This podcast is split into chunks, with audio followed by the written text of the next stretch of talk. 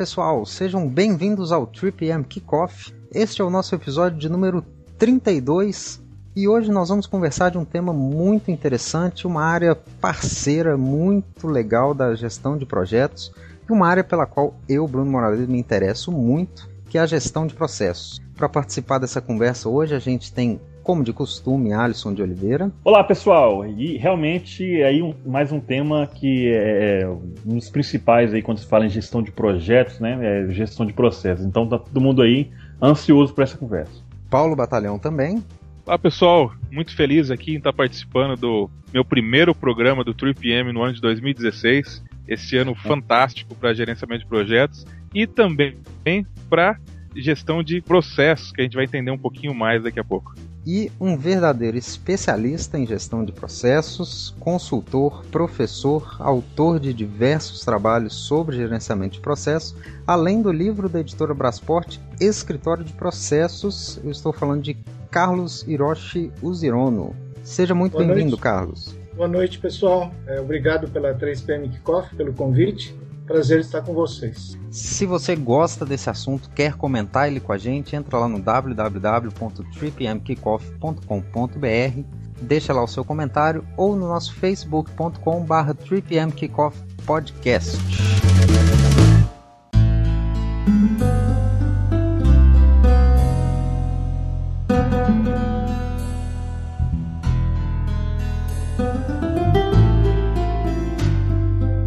Carlos, novamente muito bem-vindo, obrigado pela sua participação aqui com a gente. Obrigado. E eu acho que a gente precisa esclarecer um pouquinho temas básicos para a gente poder começar essa conversa. Primeiro, certo. eu gostaria que você explicasse para a gente o que é um processo e o que é a área de gestão de processo. Certo.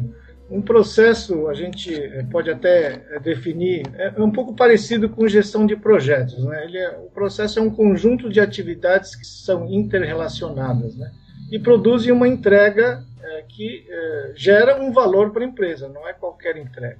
Essa entrega ela pode estar associada a uma competência particular, essa rotina pode estar associada a uma competência particular, idiosincrática da empresa, ou seja, só ela possui, ou esse, esse valor pode ser uma commodity, ou seja, muitas empresas a possuem. Por exemplo, é, gestão de é, contas a pagar. Né? É, um, é um processo, gera um valor, não é particular de uma determinada empresa, mas pode ser encarada como uma commodity, ou seja, um, um processo acaba sendo uma rotina. E ela tem algumas características, por exemplo, ela possui um dono, toda, toda rotina ou todo o processo possui um dono, um gestor, possui indicadores que a medem, medem sua performance, possuem, consequentemente, metas. Né? E é uma melhor forma que a gente usa para representar um processo, não sei se é, muitas pessoas já devem ter contato com aquele diagrama, famoso diagrama de Chicago, ou causa e efeito, que mostra o relacionamento entre saídas ou efeitos e seus, suas causas ou insumos para gerar esse determinado efeito. Então imagine um processo como um diagrama de Chicago, um espinho de peixe, onde muitos insumos geram é, um determinado efeito. Esse é o meu conceito de gestão de, é, de, de um processo. Agora, outra pergunta seria, qual é a função de um escritório de processo? Como a gente falou, é, essas, essas rotinas né, é, geram valor para a empresa.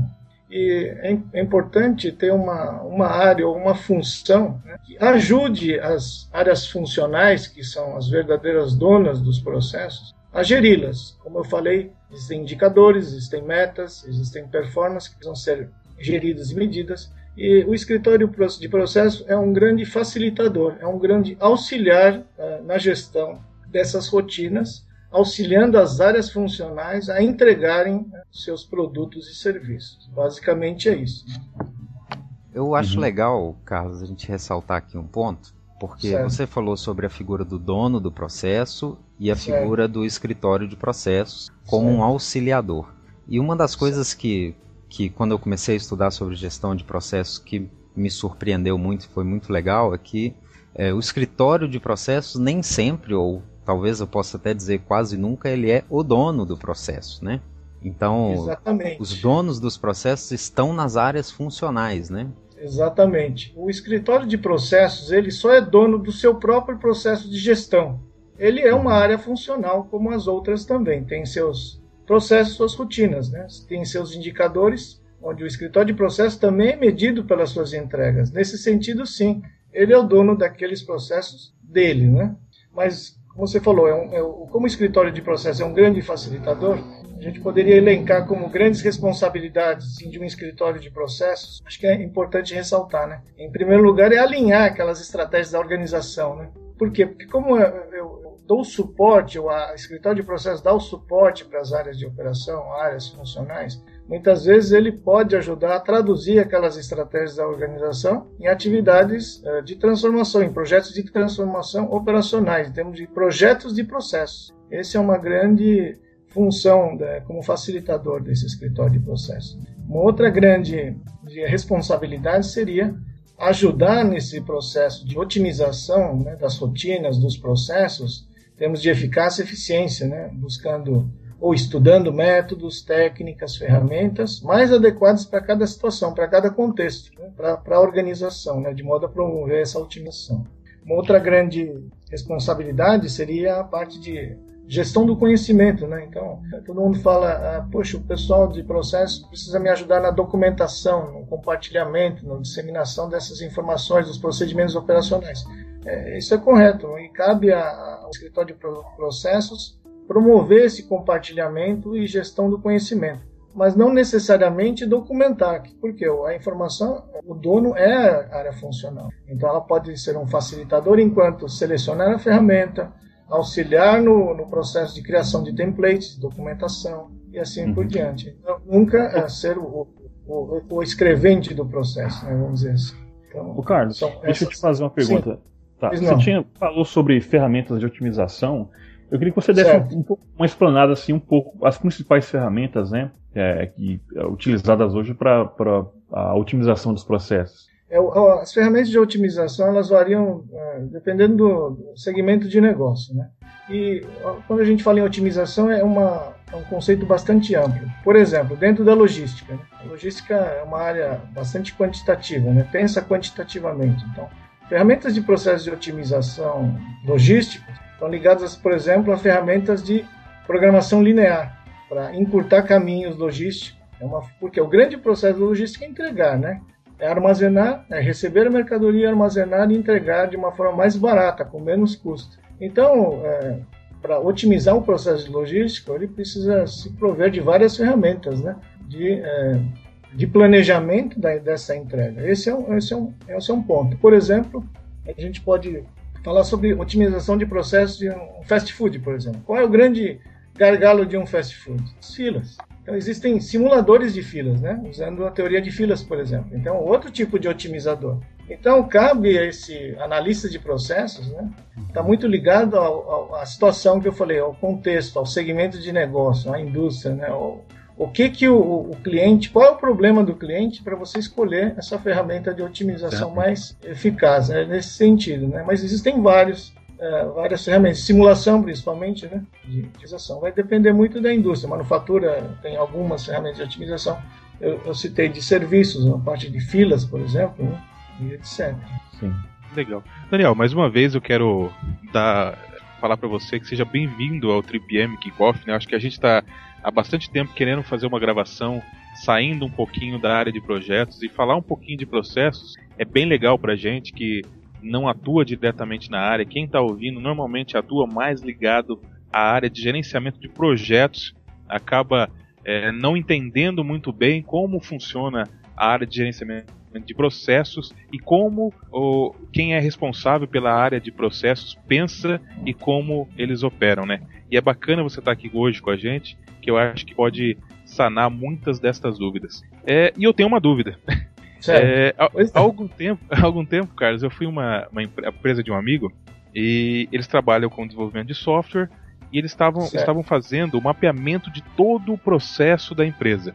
E certo. conversando com ele, querendo entender um pouquinho de como eles estavam fazendo aquilo, também tentando colocar um pouquinho dessa minha experiência na área de, de projetos, e que entendo também, né, e vejo muitas vezes a área de processo atuando, eu comecei a conversar com ele no seguinte sentido: é, o que era mais interessante? mapear o, o processo de desenvolvimento de software, do início ao fim, passando pelas áreas comercial, desenvolvimento, análise, teste, entrega, implantação, ou fazer análise dos processos baseado em departamentos. Por exemplo, mapeio todo o processo de comercial, depois mapeio todo o processo de desenvolvimento e faço isso de maneiras é, que fiquem de formas mais é, visuais, mas só que de uma certa forma ilhadas, né? Não, não se Sim. completam, né? não, não formam o, o, ciclo de desenvolvimento. O que, que você acha mais interessante e como que você vê hoje as empresas trabalhando? Ou você percebe que existe, por exemplo, na área de software é feito de uma maneira, na área industrial é feito de outra? Como você enxerga isso? Eu, eu diria que são, é, uma excelente pergunta. Isso é, uma, é um ponto que gera muita dúvida.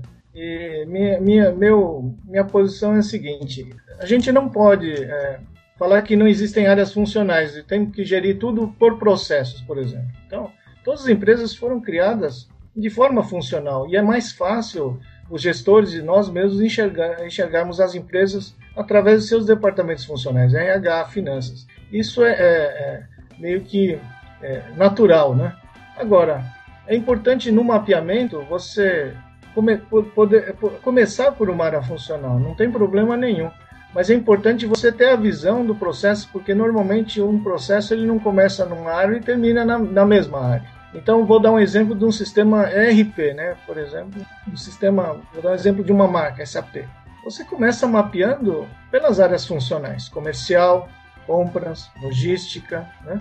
Porém, você tem que fazer a amarração desses processos durante o mapeamento. Isso que é importante. É mais fácil você agendar né, com o dono da área funcional, então com o gestor tal da área comercial de vendas. Porém, é, quando você for mapear, é importante agregar os demais, né, os clientes daquele processo, né, os outros agregados daquele processo que, que fazem parte, né, meio que indiretamente né, ou diretamente daquele processo mas sempre é, focando numa área funcional, porque é mais fácil a ah, questão do mapeamento. Por quê?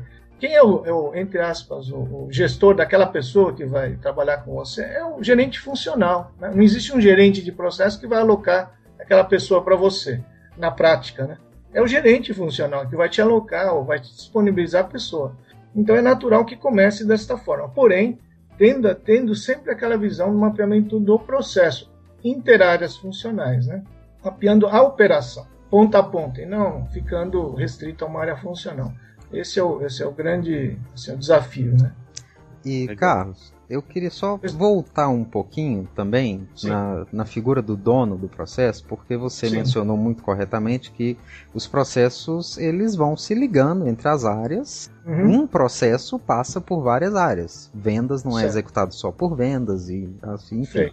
É, agora, cada processo só pode ter um dono. Sim. É, como é que funciona isso na hora de interligar essas áreas? Isso costuma gerar conflito? E aí, qual que é o papel do escritório de processos, ou se existe esse papel de gerenciar esses conflitos entre as áreas por conta de ser um dono de uma área funcional gerenciando, é, dono de um processo que, que acontece em várias áreas? É, o, não existe a, o cargo, né, o gerente, de, o dono do processo. Porém, a gente atribui, por exemplo, num processo de mapeamento, de uma implantação no sistema, a gente atribui temporariamente a uma pessoa, ao gerente mais sênior ou cuja área funcional é mais impactada por aquele processo que o atravessa, né, que passa por várias áreas, por exemplo, esse processo. Existe uma área que é o é a mais impactada, é a que manda no processo, vamos dizer assim. Então, esse, esse gestor normalmente é o eleito, é o mais sênior, né? Que tem uma ascendência hierárquica, hierárquica em relação aos demais. Ou nós colocamos como o superintendente, o próprio diretor, como o conciliador, né? como o dono do processo. Então, dentro do. Se a gente for mapear um processo que envolva área comercial, ou compras e logística é o, é o diretor de supply chain, por exemplo, seria o dono do processo. Então aí não tem é, conflitos em relação à alocação de pessoas ou conflitos em relação a responsabilidades no projeto, do desenvolvimento do processo. Né? Mas sempre é um, é um cargo temporário, né? não existe, ah, eu sou o dono. Uma, dependendo da situação, ele, ele vira um dono do processo. Eu não, não diria que que isso é, é definitivo. Né? Vai, vai depender do, do, do, projeto de processo. Né? E a gente aloca os responsáveis. Né? É, é, essa é a minha visão. Dentro da estrutura, o, o dono do processo, ele também é chamado de PO ou Process Owner ou tem um nome específico no Brasil?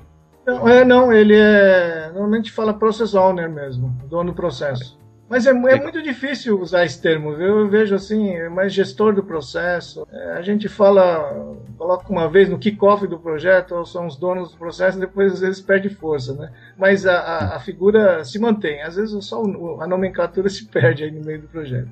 Mas se é usa é, o owner. Fala, é quando a gente fala do Project Owner, né? Muitas vezes é, é bem querido, bem visto, né? Mas quando a gente fala, por exemplo, o dono do risco, o Risk Owner, aí Deus nos acuda que ninguém quer ser dono de risco algum, né? Ninguém quer ser dono. É verdade. Acho Legal. que em projetos é uma, já é uma estrutura mais consolidada, né? mais conhecida. E eu acho que mais concreta, inclusive. Tem aquele projeto ali, o processo passa por tantas áreas, né? Que é difícil estabelecer quem é o dono. O projeto não, a gente já tem um dono porque já tem um, é um escopo definido, muito mais definido. Né? É interessante a gente já está fazendo essa ligação entre processos, projetos, algumas comparações, né?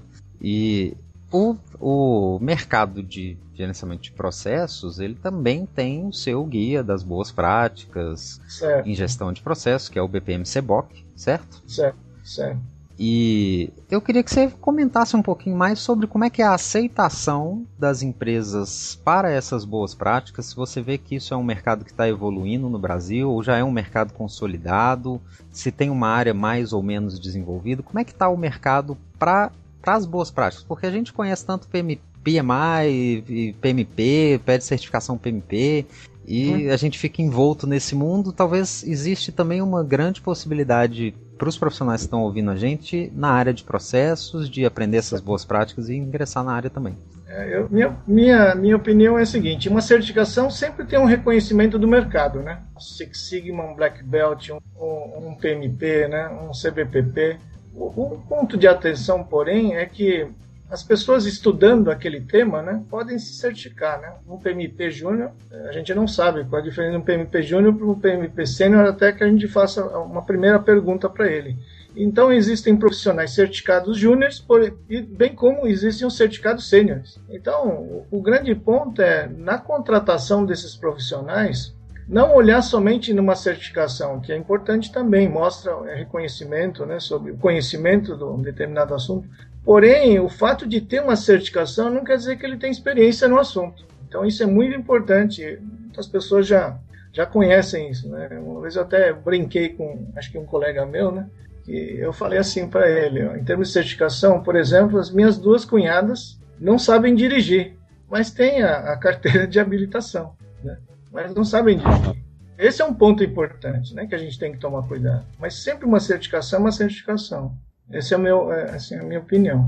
Vale a pena a certificação pelo contato, pelo networking que se faz né, durante o exame, os cursos preparatórios, isso, isso também conta. Então, sempre tem um, um valor agregado nesse, nessa certificação. Né?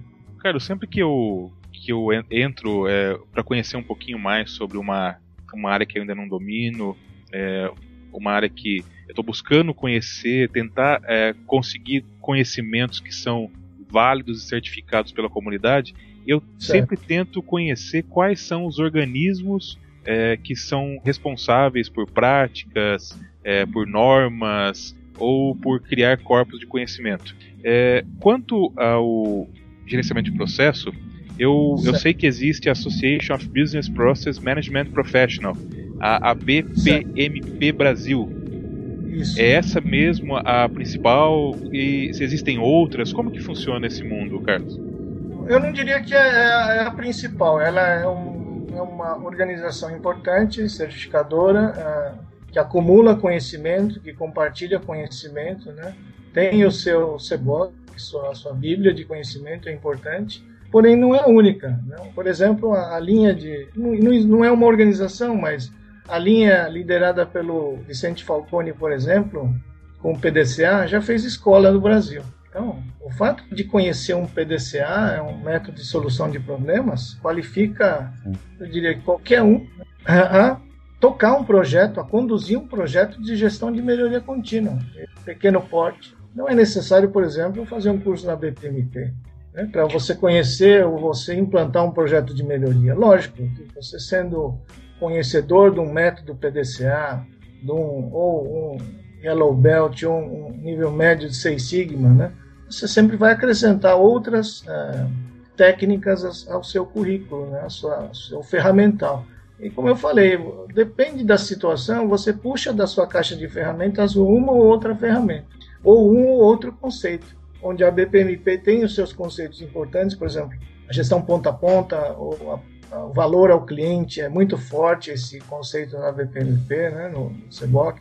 No caso do, do, do, do PDCA, da linha de Seis Sigma é muito forte, a análise quantitativa, o lado estatístico, então um analista de processo que não conhece estatística é assim, uma pessoa que só, só, vai trabalhar com um braço. Então eu acho que a gente tem que buscar várias fontes de conhecimento, né? inclusive gestão de projetos, né? para você complementar o seu, seu portfólio de ferramentas para você é, enfrentar determinadas situações. Eu acho que esse é o, eu acho que é a melhor é, estratégia né, para um analista ou profissional, ou gestor que queira se aprofundar nessa área. Né?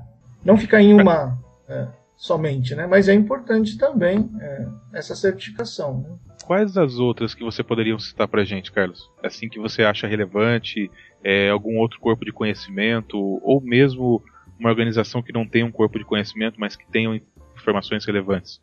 Eu citei, por exemplo, a linha do, do, do, Six Sigma, por exemplo, né, do Lean Six Sigma. Porque o pessoal juntou uhum. Lean com Six Sigma, então começaram a trazer ferramentas da área de manufatura para serviços. Né? Então, essa é uma linha interessante de se, se conhecer, porque o lado estatístico é muito forte, o lado de métodos quantitativos é muito forte. Então, o, o profissional ligado a processos tem que dominar esse tipo de campo de conhecimento.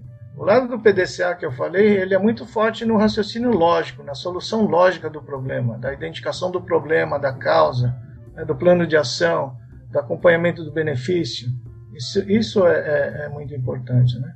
Então, tem o lado da gestão de operações, por exemplo, né? que é o lado da... Tem um lado da administração, que é como se fosse a parte da engenharia de produção da área de administração, a área de gestão de operações. Isso é muito importante também, né? Conhecer... A, é, a, a gente falou da técnicas de otimização, né? técnicas de otimização de operações em serviço de manufatura. Isso não se ensina na BPMP, né? isso não é ensinado em Six Sigma, isso não é ensinado em, em escolas ligadas ao PDCA, né? a melhoria contínua, a gestão de qualidade total. Isso é dentro da área de operações. Né?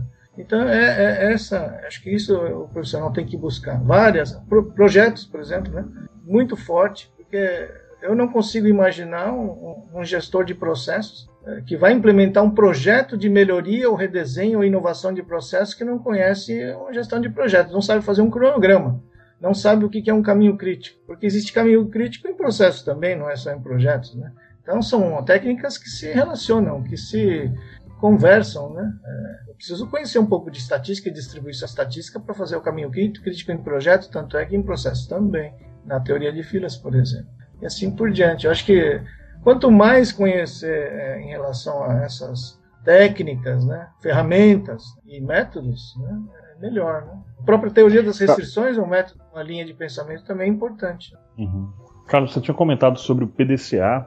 É certo. engraçado assim, só só para eu primeiro contato que eu tive com processos foi foi com o PDCA, isso já há oito anos atrás, né? Certo. E assim eu fiquei quando eu descobri, quando eu vi, eu falei caraca, eu estava na graduação ainda, eu fiquei assim, é, eu vou dizer, eu, não sei, eu, eu, fiquei muito entusiasmado, né? Poxa, que legal, você tem uma melhoria contínua de processo. Só que assim, o problema é que eu nunca, eu não conseguia compreender como, como isso podia ser feito, né? Então assim, aí depois Sim. com o tempo você vai ah, entendendo mais como é que funcionam os processos e tudo, mas assim, é, é realmente, pra, eu, eu acho, assim, no meu ponto de vista, é, a, a ferramenta, o PDCA, é uma ferramenta muito, é, muito completa e eu uso hoje, inclusive, né? Assim, é, eu uso Sim. constantemente os processos. Certo.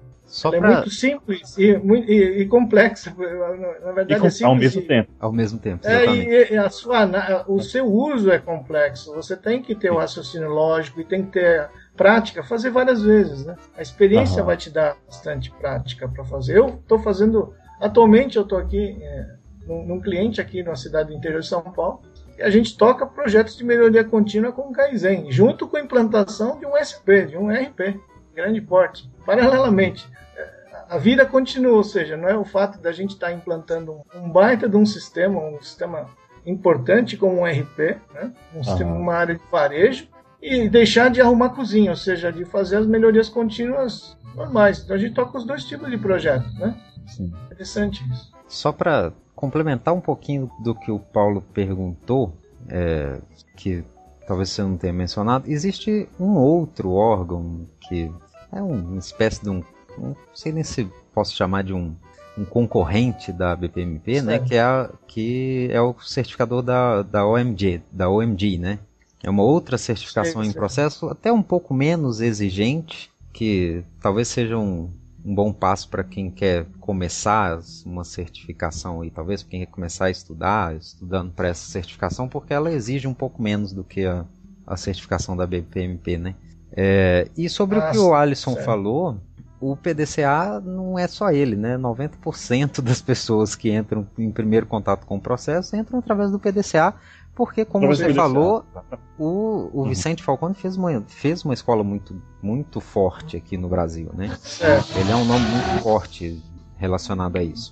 Agora, é, também acho que, assim como você falou que você não enxerga um profissional de processos que não entenda de gerenciamento de projetos, eu acho o contrário.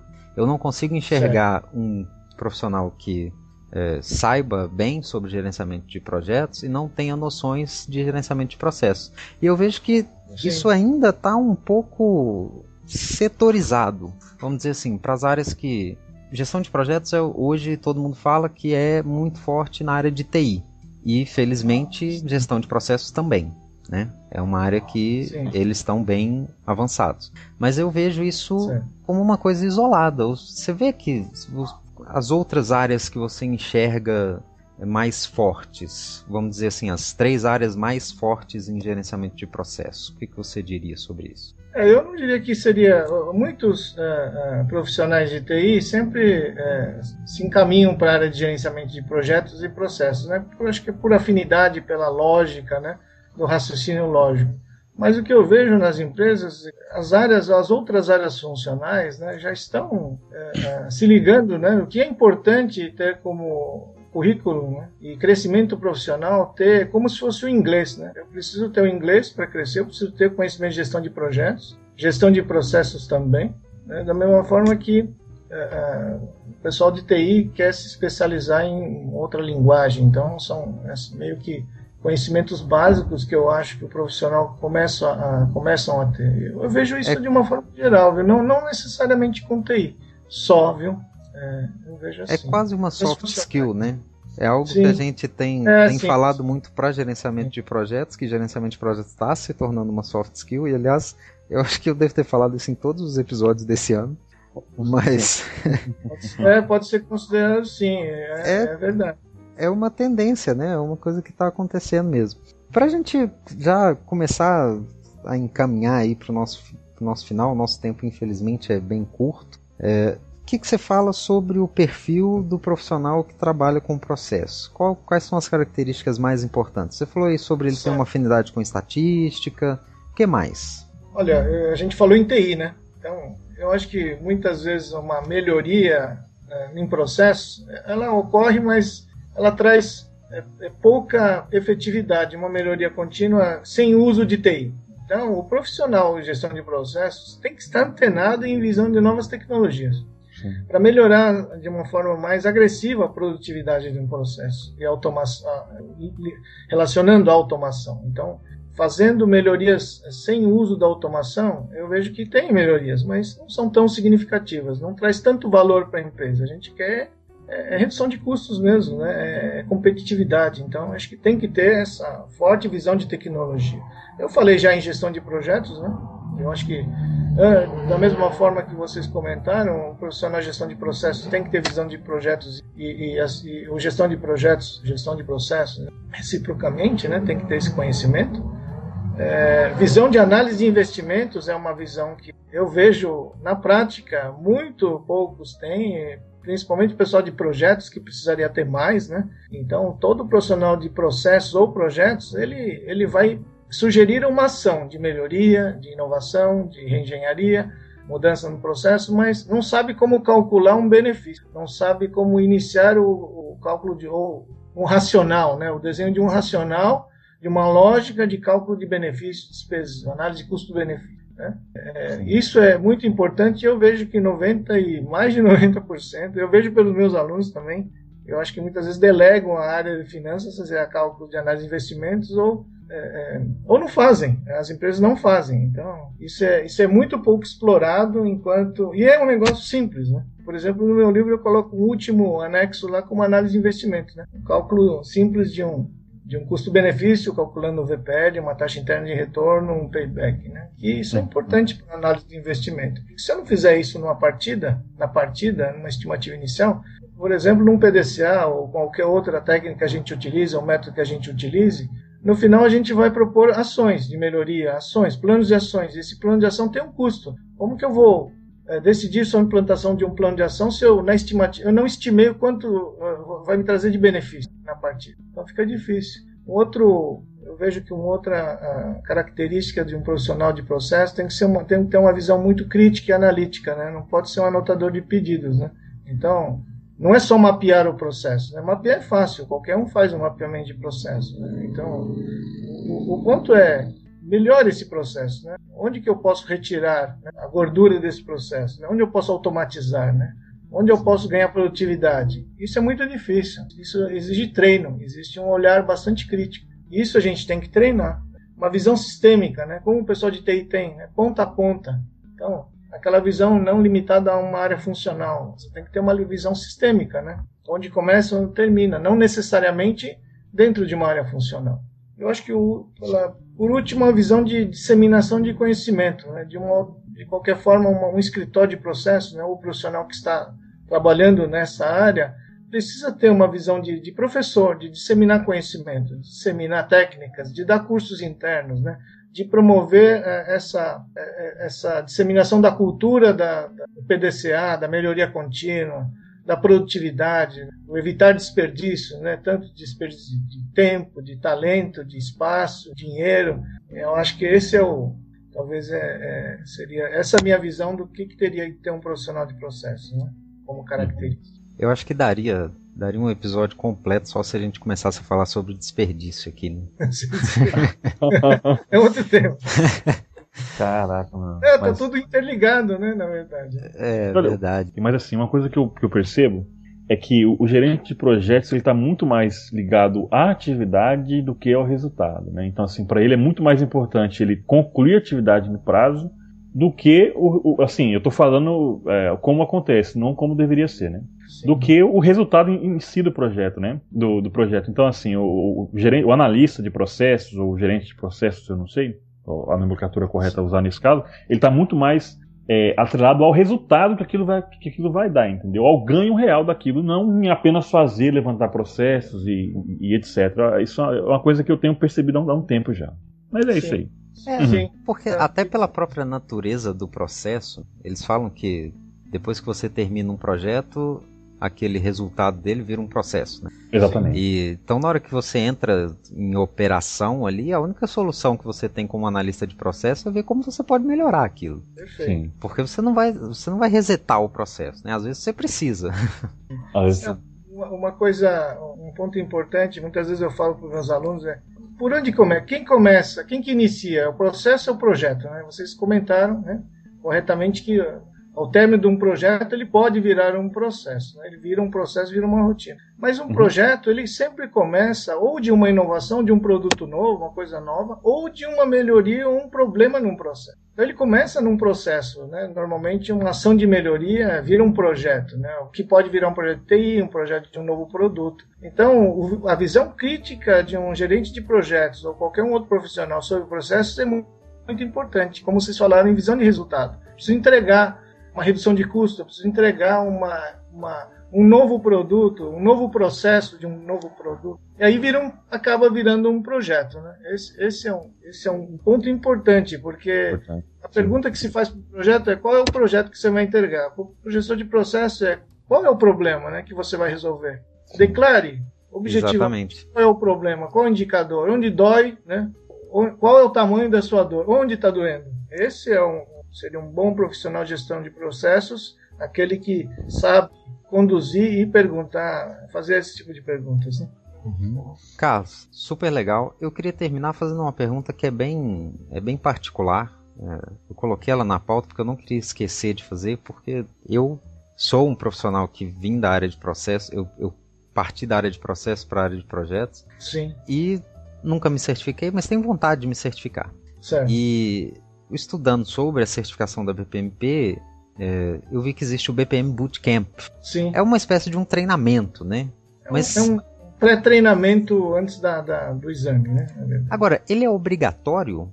Ele é um treinamento obrigatório? Porque isso é um conceito totalmente diferente do que usa o PMI, por exemplo. Não, ele é, é, eu sabe, ele não é obrigatório, porém eu, o, o, candidato que não faz o bootcamp, ele, ele é obrigatório é, fazer a prova em inglês, né? Então, ah. acho que não é obrigatório. Agora, o ponto alto do bootcamp é que eu, que eu disse, né? A troca de experiências e o networking. Além da própria preparação para a prova, né? É, é este é o, é o, é o grande é, ponto alto do bootcamp. É, esse é o, essa é a importância. Então, então, na verdade, as provas que são atreladas ao bootcamp são as provas em português. Em português. Entendi. Mas você Legal. pode fazê-las em inglês. Eu acho que conversando com o pessoal da BPMP Brasil, acho que não há nenhum problema em fazer. Acho que paga-se uma, são paga-se a taxa, né? Obviamente para para a BPMP internacional. Eu não lembro qual que era essa taxa. Não sei se é, um, é não, não lembro agora, né? Mas é, aí você faz a prova em inglês. Acho que sempre por intermédio, acho que da própria BPMP Brasil, né? Não necessariamente fazendo um bootcamp. Essa, essa. A prova é um pouquinho diferente de um PMBOK, porque o PMBOK no, no, no PMI é, é mais situacional, né? Mais uma interpretação e escolha da resposta a, a mais correta, né? Da, das alternativas. A BPMP já é um pouco mais direta, né? É relacionada ao conhecimento do CBOK, propriamente dito, e não é muito situacional. É um outro comentário que eu faria, né? Para os candidatos à certificação. Legal. Carlos, eu só posso te agradecer a sua presença. Eu, eu assim, tem mil perguntas que eu gostaria de te fazer, mas o tempo não permite. E é difícil tratar, é difícil tratar esse tema com tanta brevidade, né? Mas Verdade. com certeza, é. com certeza foi um bom primeiro passo aí para o pessoal entender um pouquinho da área e saber Sim. que tem muito trânsito entre projetos e processos, que as pessoas podem é, aprender mais e, e, até migrar entre essas áreas, né? Que são, é um, são, áreas, são áreas muito, muito parceiras. São, são. É, aproveitando um comentário, eu escrevi um artigo no, no, na revista Mundo PM, onde fala sobre a integração entre o escritório de projetos e o escritório de processos. Acho que foi ano passado, mas tem um artigo, é disponível na internet também. Legal. Eu, eu agradeço muito o convite. Muito obrigado pela oportunidade. Carlos, muito obrigado. Né? Mais uma vez, o Bruno já agradeceu por ter aceitado o convite e falar que é, realmente sai da, da conversa cheio de dúvidas e cheio de coisa para perguntar, né? Então, cara, muito obrigado e sucesso.